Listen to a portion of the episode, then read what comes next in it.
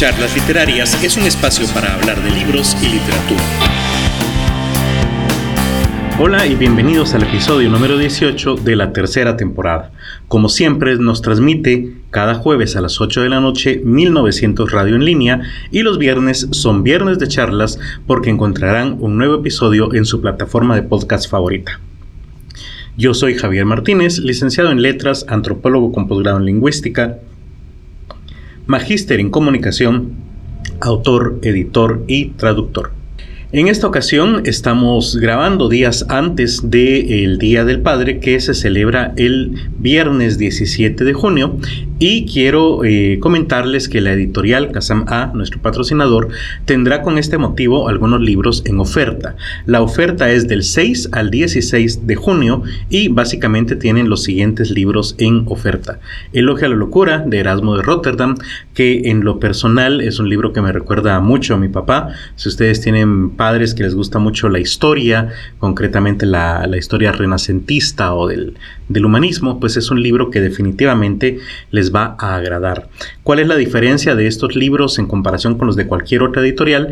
Que han sido reescritos y adaptados al español moderno, eh, o traducidos, si ustedes lo quieren ver así, al español moderno para los lectores eh, del siglo XXI. En otras palabras, es el mismo contenido, dice lo mismo que dijo Erasmo de Rotterdam, eh, no están resumidos, sino que están simplemente adaptados para una comprensión más sencilla. ¿Qué tienen de malo las otras traducciones o adaptaciones? Bueno, son adaptaciones hechas por españoles allá por 1960, pensadas para estudiantes universitarios de eh, carreras como filología. Entonces, estas eh, traducciones o adaptaciones están pensadas para un lector que simplemente gusta del placer de la lectura o que quiere entender lo que dice el autor original. Otro libro que estará en oferta es Literatura Guatemalteca Colonial, un compendio hecho por mí de 18 de los mejores autores de la época colonial eh, del Reino de Guatemala. Así que encontraremos autores principalmente de lo que hoy es Guatemala, pero también del resto de Centroamérica, tanto poesía como ensayo, crónica y cuento. Otro libro en oferta es Tierra de Aluches, un libro de cuentos tradicionales acerca de seres mitológicos, eh, escrito por Héctor Osvaldo Samayoa Sosa, y el libro El Dintel, del cual por cierto hablamos y leímos algunos extractos en el episodio anterior acerca del microcuento, por ende es un libro, una colección de microcuentos de Edwin Enrique Soria Juárez, todos completamente recomendables para eh, un regalo del Día del Padre.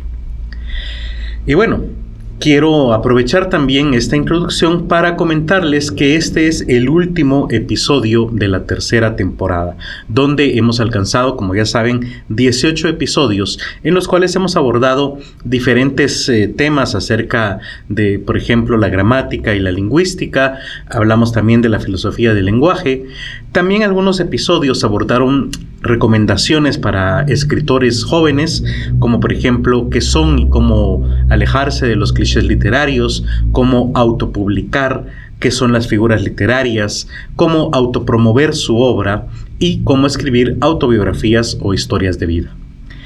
Abordamos también el tema de la traducción con las teorías de la traducción que existen, así como la historia de esta disciplina. En cuanto a literatura, hablamos acerca de las eh, nuevas escritoras guatemaltecas en el Día de la Mujer, hablamos de la comedia y la mitología griegas, del libro infantil, de literatura y política con, uno, con un invitado, Cristian Echeverría González, quien por cierto acaba de presentar su último poemario, Colapso, editado, publicado por Kazam A. Hablamos acerca del Rabin Arachi y del relato breve y del microrelato. En la próxima temporada, que iniciará en septiembre de este año, eh, vamos a abordar nuevos temas. Eh, estamos ya haciendo la lista de lo que queremos desarrollar, pero para mientras sale esa cuarta temporada, les cuento que Kazam A crear, bueno, ya tiene un blog donde se transcriben y publican todos los episodios de este podcast. Lo pueden encontrar en la página de dicha editorial www.casama con h al final, Concretamente es www.casama.com barra inicio barra blog. Ahí lo pueden encontrar. Estamos eh, subiendo Creo que ya está la primera temporada completa. Eh, comenzamos ya a subir los, eh, las transcripciones de la segunda temporada y en el resto de, de lo que queda del año subiremos esta tercera. Cada uno de los episodios se lo encontrarán en un formato como de ensayo y ahí mismo encontrarán también los enlaces a este podcast. Y bueno, ¿de qué abordaremos o de qué tema abordaremos en este último episodio? Vamos a hablar, como les habíamos pedido que votaran o que comentaran en el episodio 16, acerca de la historia del libro y de la imprenta. Agradecemos a todas las personas que se comunicaron con nosotros por medio de las redes sociales, ya sea de la editorial o del propio podcast, eh, para solicitarnos que efectivamente abordáramos este tema y bueno, pues los hemos escuchado y aquí estamos. Vamos de hecho a comenzar hablando acerca de los antecedentes del libro. Bueno, no podemos hablar del libro sin hablar antes de los antecedentes de la escritura en sí. Algunos opinan que la escritura comienza precisamente con pinturas e impresiones sobre piedra, sobre arcilla, sobre pieles de animales incluso, aunque Aquí cabe también preguntarse si realmente las pinturas rupestres, por ejemplo, vendrían a ser una forma de escritura. De comunicación, definitivamente que sí, pero de escritura, no sé, estaría por, por debatirse, es un tema interesante. No podemos dejar de hablar de la importancia que tiene la escritura para nuestra concepción del tiempo, incluso de la trascendencia del ser humano, ya que nuestra propia historia la hemos dividido en un antes y un después de la escritura o del registro en los libros. Sabemos que todo lo que se llama prehistoria se refiere a la época en la que no hay documentos que registren los hechos del ser humano y entendemos por historia desde el momento en el que ya tenemos dichos registros. Se inicia esta historia precisamente con la impresión de la escritura como símbolos abstractos, aunque, como ya dije, eh, por ejemplo, en una pared de la tumba de un faraón, por ejemplo, no estamos hablando de un libro, obviamente. Por lo tanto, debemos comentar que los primeros textos escritos eh, vienen ya de hace 7000 años y estamos hablando de unos sellos del Valle del Indo. Sin embargo, no queda claro todavía si era realmente una escritura, alguna forma de símbolos familiares podrían ser también, aunque si ustedes lo buscan, sellos del Valle del Indo, eh, en la parte de arriba hay unas especies de letras muy extrañas y abajo una especie de ilustración de una escena de cacería o natural al menos. Eh, Sí parece lenguaje, pero hasta el momento nadie ha logrado descifrarlo ni tienen idea de lo que dice. Entonces tenemos que hablar de la historia de la escritura, ¿sí? Bueno, sabemos que la escritura se desarrolló independientemente en varios lugares. Esto es importante, no se trata de un único invento que luego fue copiado en todo el mundo, sino que diferentes eh, culturas desarrollaron esta idea de poner el lenguaje oral de manera escrita. Tenemos que la más antigua sucedió en Sumeria alrededor del 3400 a.C. Posteriormente fueron los egipcios alrededor del 3250 a.C. también y posteriormente los chinos en el 2000 a.C. En cuanto a América, sabemos que en Mesoamérica se inventó de nuevo el lenguaje alrededor del 650 a.C.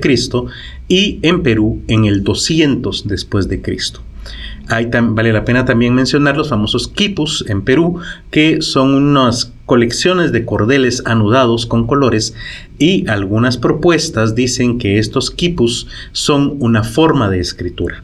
Depende de la forma del nudo, del tamaño del nudo, del color del cordel se estaría eh, registrando diferentes tipos de palabra.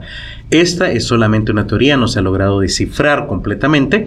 Eh, algunos dicen que solamente es una forma de registro numérico, una especie de abaco, digámoslo así, pero bueno, está esta teoría también. Sin embargo, es en Sumeria precisamente donde se originó el libro tal cual. Estamos hablando de lo que hoy conocemos como Irak alrededor del 5000 a.C. Ahí encontramos eh, un documento titulado Las instrucciones de Shurupak. Y eh, este libro está datado alrededor del 2600 a.C. Aunque no es un libro tal cual, estamos hablando de una tablilla con escritura cuneiforme que eh, habla sobre las virtudes, las ventajas de vivir una vida justa.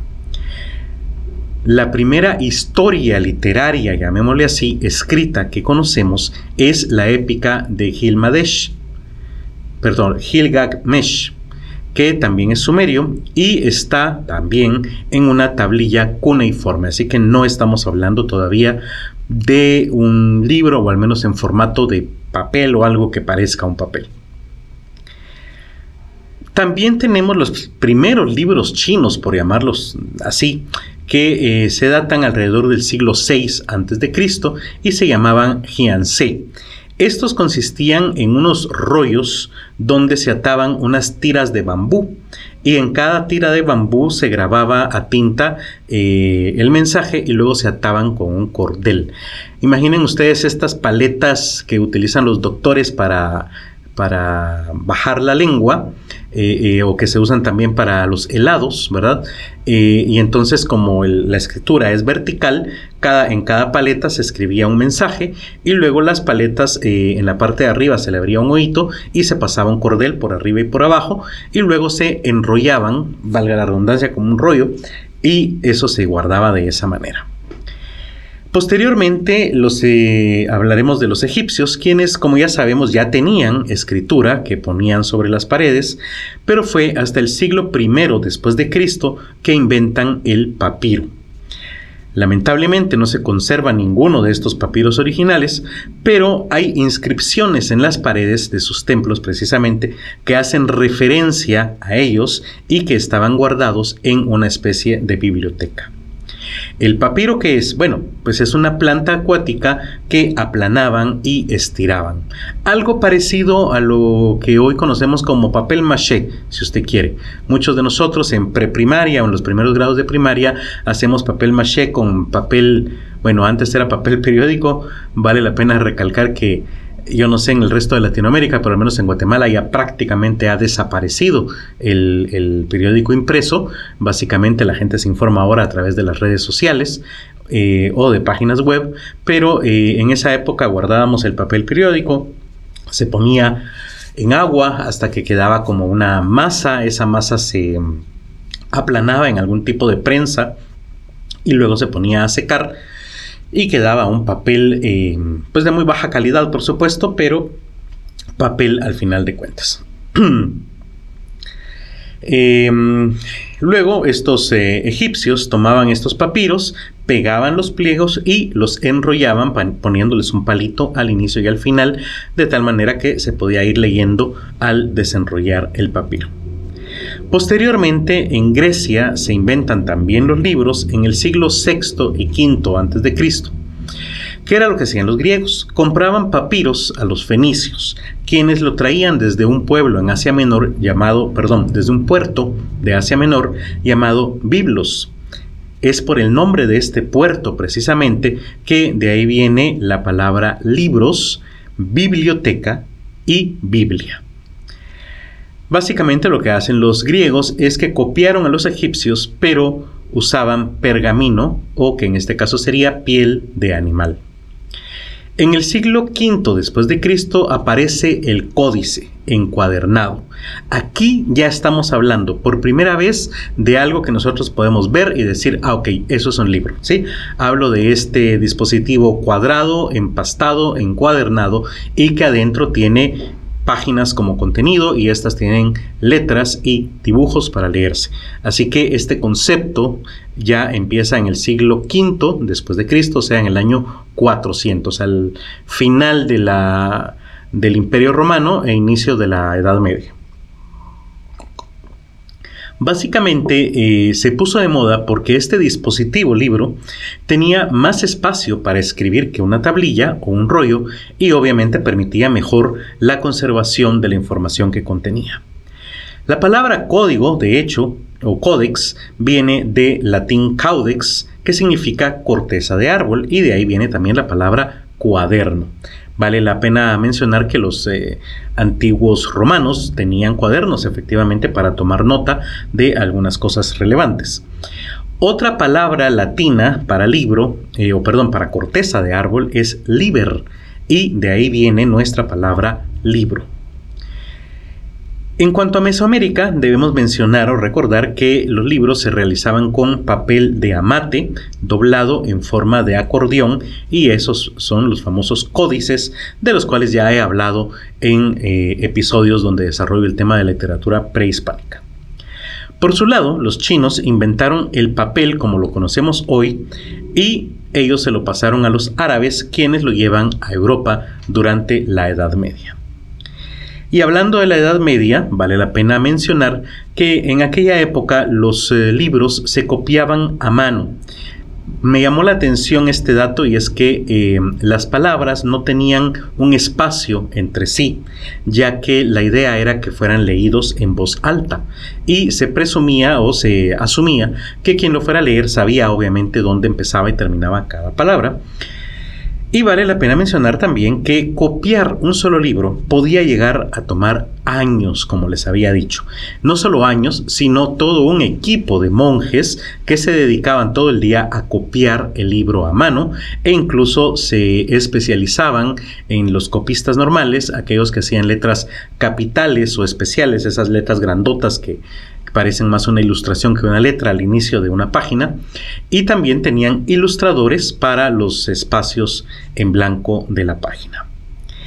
Estos eh, documentos se vendían a personajes ricos que los acumulaban en bibliotecas y como había dicho en el capítulo 16, eh, las bibliotecas tenían mucho valor porque cada libro era eh, un documento extraordinariamente caro, tan caro que muchas veces en la portada se ponían letras de oro o grabadas con oro e incluso con incrustaciones de piedras preciosas, eh, porque era tan caro el libro que ya agregarle este tipo de, de adornos era mm, intrascendente, digámoslo así, en el pedido, así que muchas veces lo incluían. Por eso es que cuando se heredaba una biblioteca era algo muy importante porque valía pues lo que hoy consideraríamos millones. Pero no todo el mundo compraba, por supuesto, un libro. Había quienes, por razones técnicas, como los trovadores, compraban páginas sueltas con pequeños textos y grabados religiosos que se imprimían a mano sobre moldes de madera. En estos casos, pues eran documentos técnicos que servían como un insumo laboral.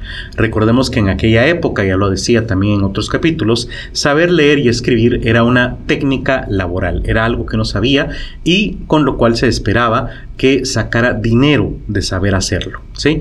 Ya sea leyendo cuentos en público, contándolos, los cuentos, cuentacuentos, perdón, o trovadores o juglares, etcétera, eh, o como copista, ¿verdad? O como secretario también de algún rey o de algún personaje que usualmente eran analfabetas. Los monasterios así se convirtieron básicamente en centros de copiado, tanto de textos sagrados como laicos. O sea, usted podía ir a su monasterio de confianza y solicitar una copia, por ejemplo, del Cantar del Miocid, y se la entregaban dos años después y usted pagaba una elevada suma de dinero para tenerla en su biblioteca. Y llegamos entonces al momento de la imprenta. Como sabemos, los chinos inventaron bloques de madera como sellos y estos eran básicamente una imprenta. Sin embargo, eh, era como un sello grande del tamaño de una página y al estarlo poniendo y poniendo sobre una hoja de papel, este llegaba a desgastarse de manera desigual en algunas partes o en algunos sellos. perdón, era un solo sello en algunas letras, digámoslo así, en algunos iconos y entonces eh, la impresión quedaba desigual igual. Fue hasta 1453 cuando Johannes Gutenberg inventó la imprenta de tipos móviles. Básicamente, ¿qué quiere decir esto? Cada letra era un sello, pero este sello era de metal. ¿sí? De tal manera que eh, el desgaste era mínimo y si se desgastaba una letra, podía reemplazarla por otro tipo y la página seguía prácticamente igual, no como en el caso de los chinos donde había que deshacerse del sello de la página completa y volver a generar otro.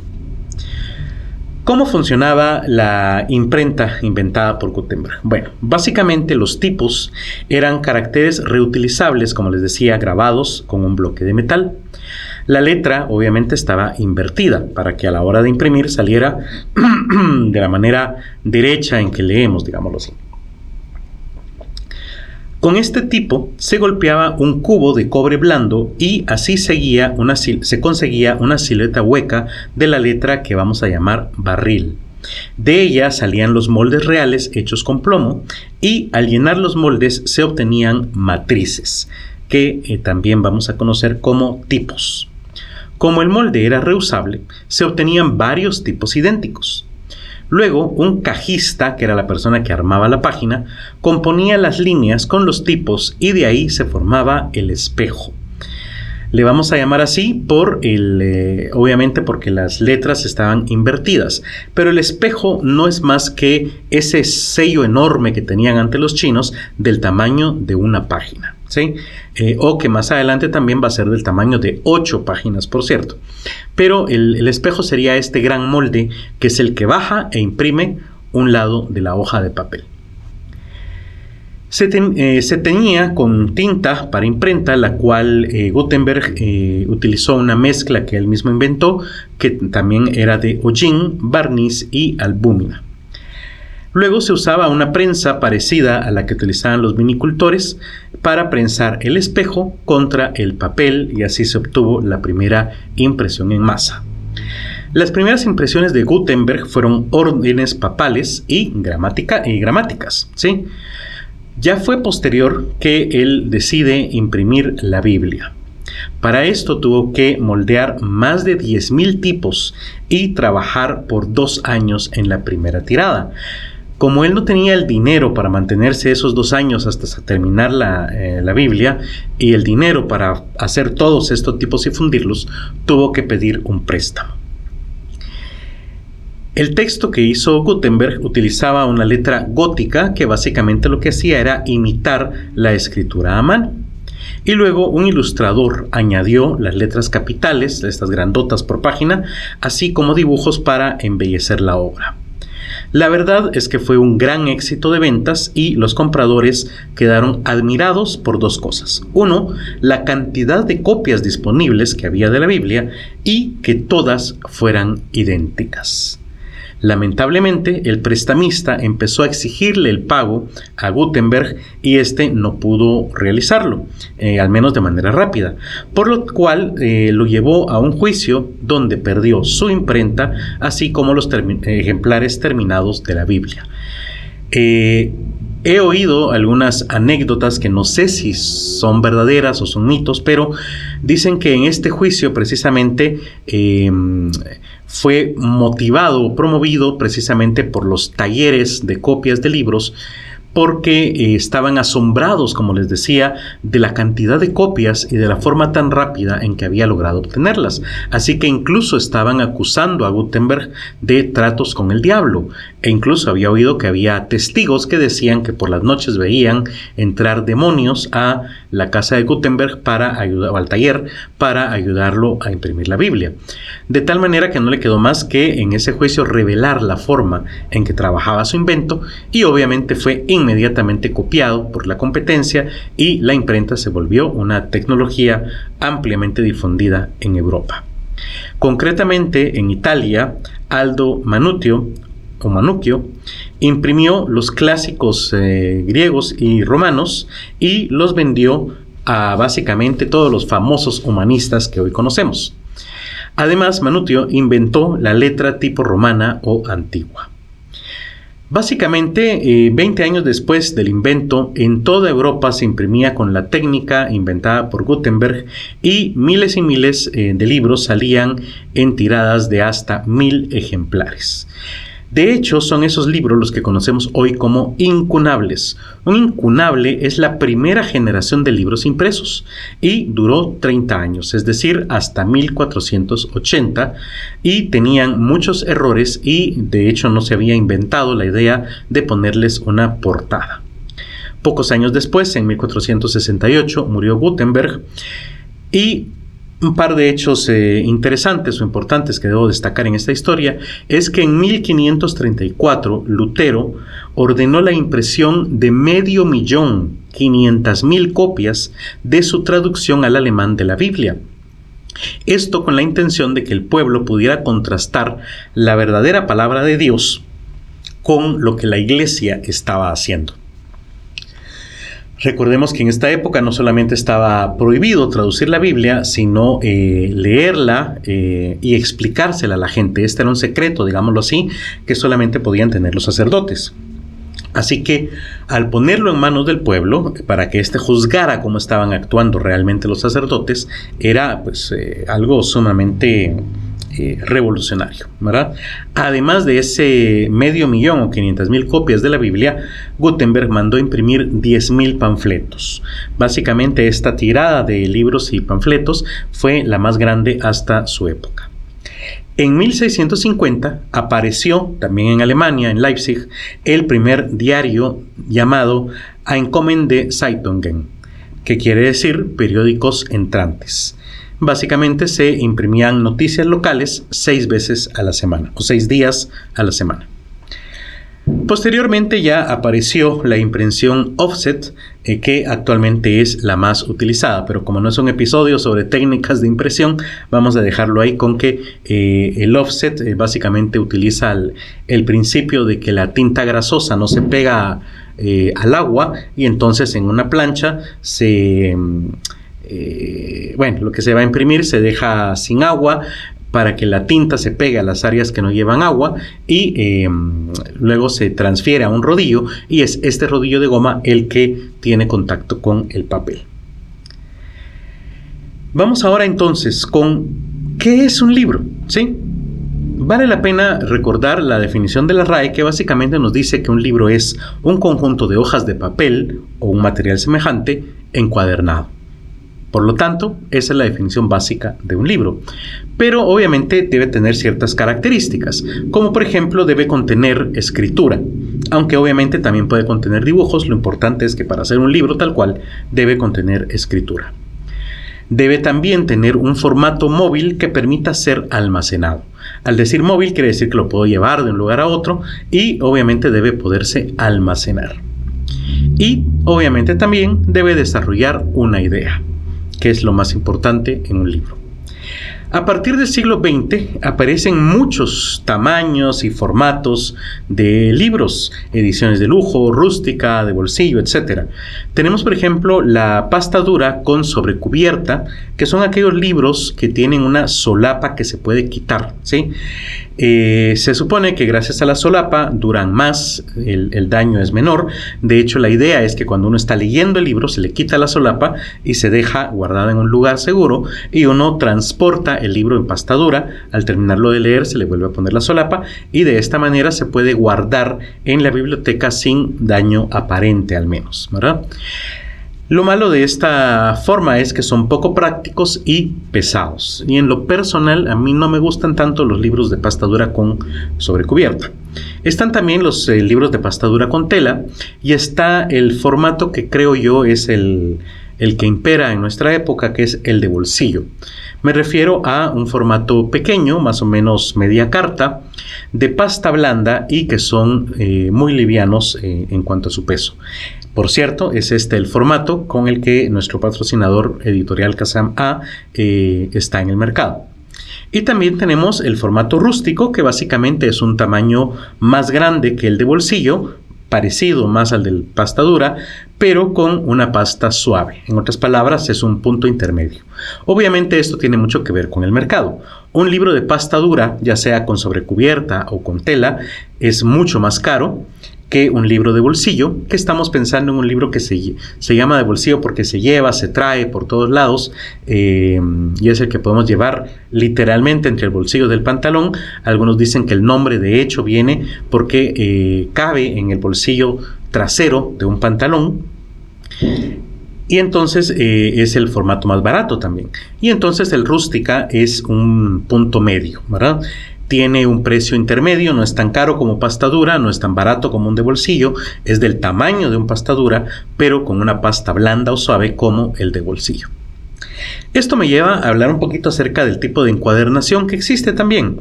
Está, por ejemplo, la encuadernación de pegado, que eh, puede ser con o sin fresado. ¿Qué significa fresar? Cuando usted agarra eh, las páginas de un libro, lo que va a ir pegado al lomo, ¿sí? Ahí algunos con una sierrita le hacen unas hendiduras, ¿sí?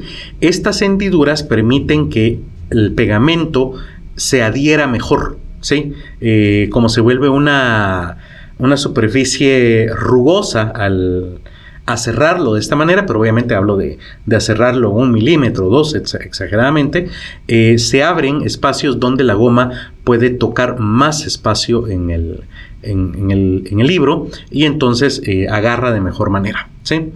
Y se pueden utilizar diferentes tipos de pegamento. Actualmente el más conocido es el que llaman pegado en caliente.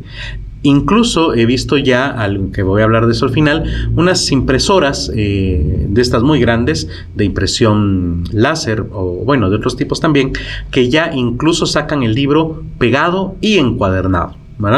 Son sumamente caras y, bueno, no, no, tienen mucho sentido en, la, en el mundo editorial porque cada copia del libro sale como en 100, 150 quetzales, o sea, algo así como 20 dólares, es, sumamente caro, ¿verdad? Está también la encuadernación con hilo, que es más duradero y también se encolan en muchas ocasiones. Se suelen coser cuadernillos de 16 folios u hojas y luego se pegan los cuadernillos entre sí. Un folio es un grupo de 16 páginas, ¿sí? ¿Por qué? Las imprentas grandes no imprimen sobre hojas tamaño carta, sino que imprimen sobre unas hojas muy grandes que son del tamaño de cuatro hojas carta, luego le dan la vuelta y ahí tiene usted, eh, no, perdón, son eh, 8, es del tamaño de 8 hojas carta, al darle vuelta vuelven a imprimir y entonces al doblarlo ya tiene usted un cuadernillo de 16 páginas. ¿sí? Trabajar de 16 en 16 también permite a los diagramadores tener un archivo diferente para cada folio. Por ende, cuando tienen libros muy grandes y muy cargados de imágenes, es más fácil que la computadora abra 16 páginas a que abra y cargue en su memoria el libro completo de 400 páginas, por ejemplo. Un libro tiene diferentes páginas, eh, partes perdón, de las que vamos a hablar. Está la tapa o sobrecubierta, que es esa cubierta protectora de la que les hablaba antes, que se le puede quitar y se debe guardar mientras uno lee el libro de pasta dura. Está la solapa, que es la parte que se dobla de la tapa y donde muchas veces viene la fotografía y biografía del autor, así como algunos datos del libro o de la editorial o de eh, otros libros que ha publicado el mismo autor. Está el lomo, que todos sabemos es la parte de atrás del libro. Eh, eh, que vemos cuando están guardados en una biblioteca.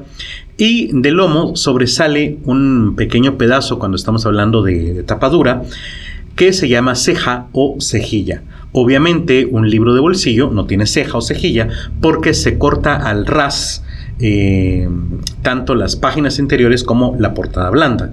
Por ende, cejilla va a tener únicamente aquel libro de tapadura, que es básicamente la parte que sobresale del lomo, ¿verdad? Está la tripa, que es donde se ve el grosor del cuerpo que a veces puede ir pintada también, ¿sí? En otras palabras, es como la, parte de enfrente del lomo, donde nosotros podemos pasar el dedo y, eh, digamos, eh, donde podemos abrir el libro, por así decirlo, ¿verdad? Eh, digamos, el, el, libro en sus costados, una parte es el lomo y las otras tres son tripa, ¿sí? Algunos libros antes traían esta parte pintada, incluso con dibujos. Actualmente ya es una costumbre que se ha perdido. Está también la portada, en la contraportada, pues que obviamente es la parte de enfrente y de atrás del libro, que se conectan con el lomo. Y está la guarda. La, guardia, la guarda perdón, es la unión con el cuerpo y la cubierta para que el cuerpo no se suelte como una página es usualmente de algún color. Muchas veces utilizan algunos colores rojos o colores como de aceite, eh, así o aceitosos, digamos, o a veces incluso traen como el escudito de la editorial, digámoslo así, ¿verdad? Es una hoja usualmente más fuerte que las hojas del cuerpo del libro, eh, donde vemos que una está pegada a la tapa y la otra pareciera una primer página del libro, pero realmente es de otro material. Esa es la guarda.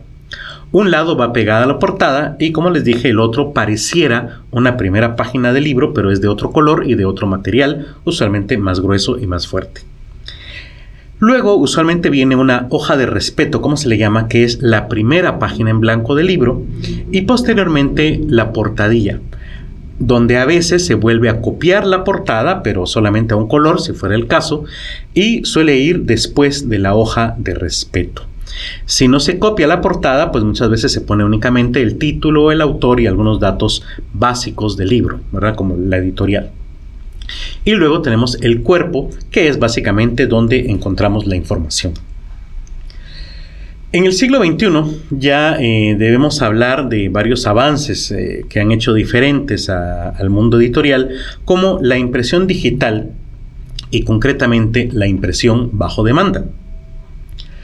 La impresión bajo demanda es un servicio que comenzó Amazon, pero que actualmente también brindan otras editoriales como nuestro patrocinador Kazam A.